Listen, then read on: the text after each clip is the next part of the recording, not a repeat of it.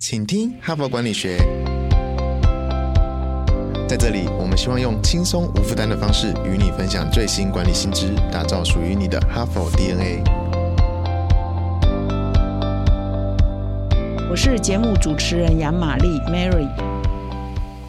各位听众，大家好，欢迎来到今天的请听哈佛管理学。那么这个礼拜呢，我们内部的团队都很高兴啊，就是我们已经正式在上个礼拜二呢，四月二十五号突破了一千万人次的收听下载啊，所以感谢各位听众的支持。我们在那一天早上九点呢，我们的同事呢例行性的上我们的 Parkes 的后台来检查一下我们最新的数字呢，那个时候发现说，哇，那个时间点已经是一千零一万了哈，所以我们都。内部呢都非常的高兴，也再一次呢感谢各位听众对这个节目的支持。那再一次呢也要跟各位听众分享，就是说我们最近活动真的蛮多的哈，包括我们的数位转型顶格奖正在招募中，不管你是医院还是一般的制造业、服务业、金融业，都欢迎各位来报名参加我们的顶格奖的评比。同时呢，我们啊招牌课程领导者学程个案教学第九期呢也正在招募中，七月、八月。九月各有一个礼拜六上课呢，这些都特别推荐给我们哈帕的听友们一起来加入。成为我们大家庭的意愿。那本周的主题呢是打造成功的人际关系，建立职场的好人脉啊。那么这段时间呢，如果你常听我的 podcast 的话，我常常在提一个概念哈，就是去年的九月、十月的时候呢，我们哈佛商业评论在庆祝一百周年啊。去年是哈佛商业评论一百周年创刊，那我们有一个特别的专辑呢，我们也特别提到说，从 HBR 来的一些观念呢，就认为说未来的领导人其实。更重要的是 soft skills 软技能。那软技能当然包括很多构面了哈。那我们今天呢这一周呢就特别强调，就是人脉的网络、人脉的经营的能力，绝对是重中之重，软技能当中重中之重。好，所以人脉啊，你有没有好的人脉，是绝对是决定你的不管是工作还是你的生活啊满意度啊，或者是能不能够达到你的目标的一个非常关键的要素哈。所以我们都一定要正。确的来看，正确的经营人脉的态度。那么我礼拜一跟礼拜二都已经分享了两篇好文章啊，就是在谈说呃人脉分三种。礼拜一讲人脉分三种，有工作型、有个人型跟策略型啊，你是不是都具备了？那么昨天的节目也来谈说，其实很多人认为经营人脉诶是有一点。不那么光明磊落，有一点虚假，有一点逢迎拍马哦。那么有一点不喜欢哈，所以昨天啊那一篇文章的开头第一句话就引用了很多企业界人士、专业人士、MBA 的学生都说：“我讨厌经营人脉。”你有这个问题吗？如果你有这个问题，你要回听昨天的节目。那我们今天呢，用另外构面来谈人脉哈，就是呢，我们既然强调人脉很重要，那是不是人脉越多越好呢？人脉是不是越广越好呢？好。今天呢，我们又来反思一下哈，那答案当然就不是嘛，我这样问一定就不是嘛哈，所以我今天呢要分享另外一篇文章，叫担心你的人脉太广，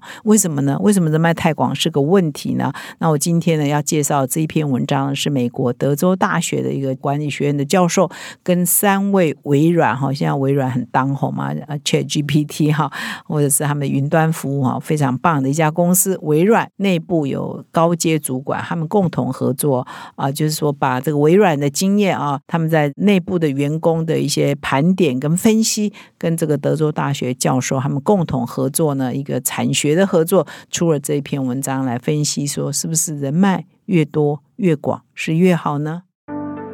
哈帕工商时间，二零二三第三届数位转型顶格奖热烈招募中，哈佛商业评论携手 SAP 共同举办。台湾数位转型奥斯卡奖之称的数位转型顶格奖，搭建企业数位转型的交流平台，寻找最佳典范。有鉴于医疗院所也积极迈向智慧医院，今年更新增医疗组，欢迎全台地区医院以上医疗院所报名。此外，也欢迎上市上柜、外商、中小企业、国营企业、海外台商等具盈利性质之企业体一较高下。谁是台湾数位转型奥斯卡奖赢家？数位转型顶格奖现正火热报名中，现在就到说明栏点击报名。台湾数位转型典范站，由你领航。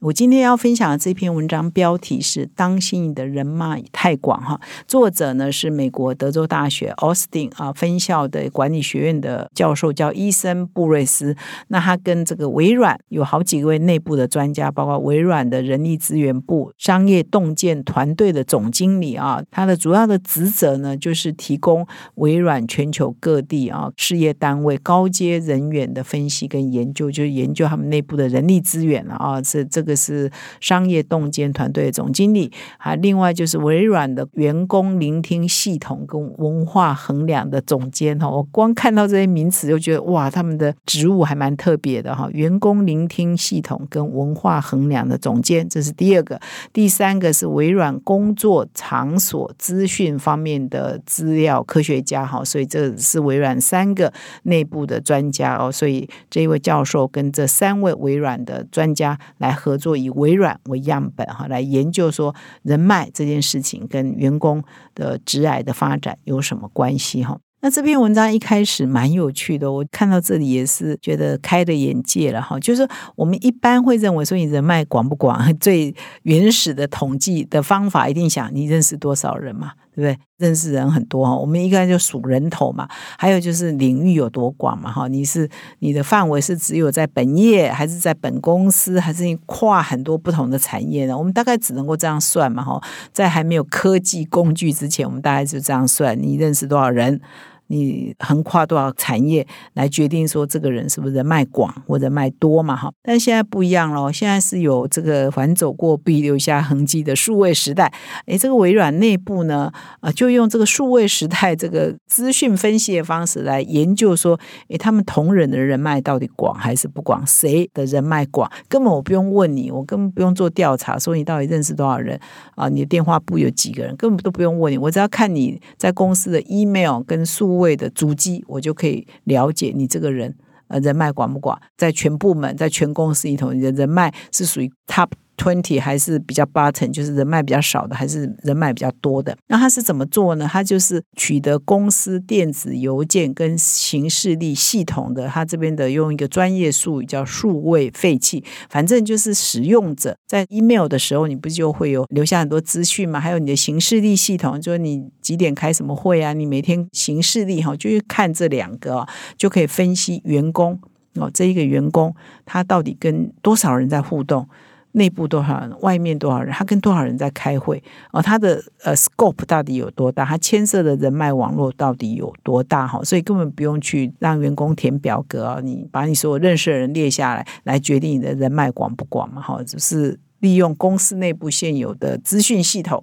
啊，每一个同仁留下来的数会废弃啊啊，就可以了解。那么这边的数位废弃哈，就是它是用来指说我们留下各种数位足迹留下来的一些记录呢。其实过去认为这些是没有价值的资料，但是往往经过整理之后呢，是变成有分析价值的资讯嘛。哈，所以他们就是这些学者专家这篇文章的几个共同研究者，就是把这些数位废弃哈，已经是应该是过去没有价值的东西，就拿来做研究，诶，就可以研究出个道理来，研究出个成果来哈。那么这一次呢，他们研就对象，因为微软很大嘛，哈，他们是找了几个团队纳入他们的呃研究的对象哈。那这两个团队的成员，一个团队呢，我刚刚不是有讲说有一个主管嘛，叫人力资源商业见解哈，所以他就用他自己的团队来做研究。另外一个是工作场所分析啊，刚刚不是共同作者里头也有这个单位的主管嘛，哈，工作场所分析啊，他就是用这两个主管参与了这个研究，然后他就用他们负责。部门内的员工哦，他们的行事历、跟他们的会议记录、跟他们的 email 来往呢，来研究到底哪一个同事是人脉多，还哪一个同事是人脉少？那他们怎么研究呢？比如说，他们其中一个单位，他们就发现说，这个单位里头的员工平均啊，哈，就所有的人加起来，平均每一个礼拜参加九次会议，会发送一百零九封的 email 哈。那么发现说，这个部门里头的。发信前百分之二十的员工哦，每个月呢就比人家是一百零九平均嘛，它可以发到一百七十三封，而发信量排名 bottom 二十的，就是最低百分之二十的员工，他每周发的信呢不到三十三封哈，所以平均是一零九嘛，最高的百分之二十是一百七十三封，最低的百分之二十是只有三十三封。那么同样呢，我们再去盘点说他们的开会的次数哈，排名前二十的员工，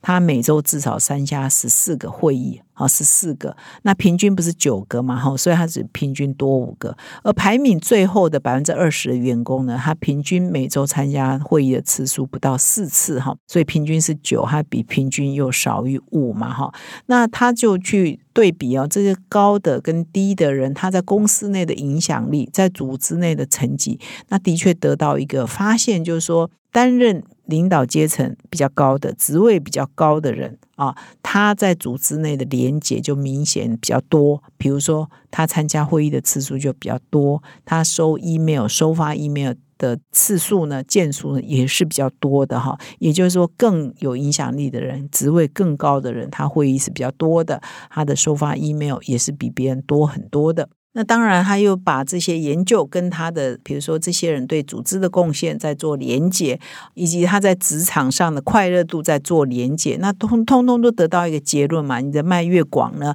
他事实上呢工作会越投入，他的连结度也会越高，他的职位当然就是越高哈。所以这个结论，我想大家都很容易可以理解。但是这一篇文章的重点啊，在这里哦，所以说没错啦，人脉多呢，人脉广了，的确是可以带来很多的好处。可是他们也惊讶的发现，透过这个研究，说人脉太广还是有一些缺点，而这个缺点呢，如果我们可以避免的话，其实会更好哈。所以他就点出来，人脉太广可能有什么缺点，他就发现说，可能人脉广嘛，就是要以和为贵嘛。所以第一个缺点就是说，拥有广大人脉的员工，如果说现在公司要推动一个什么样的政策，它可能是有一点破坏式的，比如说可能会影响到一些团队和谐的。啊，他就会比较不敢去采取这种行动，就是他可能会更重视啊彼此之间的和谐，这个有的时候就会变成缺点，因为你可能就不果断做一些该做的事哈。他这边也有意外的发现啊，这个我也觉得诶，不知道要怎么解读，可能他结论就是这样，就是说比较人脉广的员工。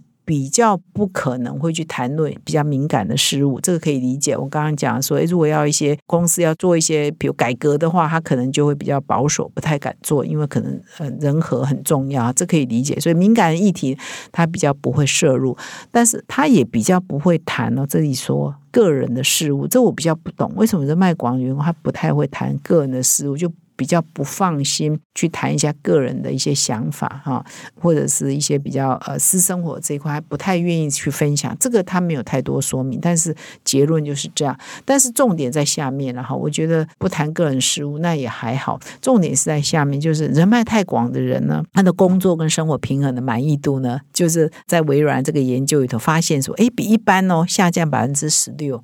可能人脉太广了，应酬太多了哈，要。Take care 的人太多了哈，所以这可以理解，就是他的工作跟生活的平衡满意度就下降了百分之十六。然后呢，如果再问他们说，这个工作量是不是可以让你呃达到工作啊以及生活平衡的满意度呢的可能性呢？他们的评估呢也比一般的员工低了百分之二十。换句话说，呃，要经营很多的人脉。可能呢很花时间，所以呢，他工作跟生活的平衡，他工作平衡的满意度呢，就比大家都少哦。所以呢，这是呃，他特别点出来，就是人脉太广呢，虽然会让你比较功成名就啊，会让你工作职场满意度比较高，可是就可能影响到你的私生活，可能影响到你工作跟生活的平衡，也可能影响到你谈一些比较私人的问题，可能就比较不放心，甚至呢就比较不果决，对一些敏感的议题呢不太敢表。太好，所以这是他研究的结果。然后我不知道各位听众是不是同意这样的结果。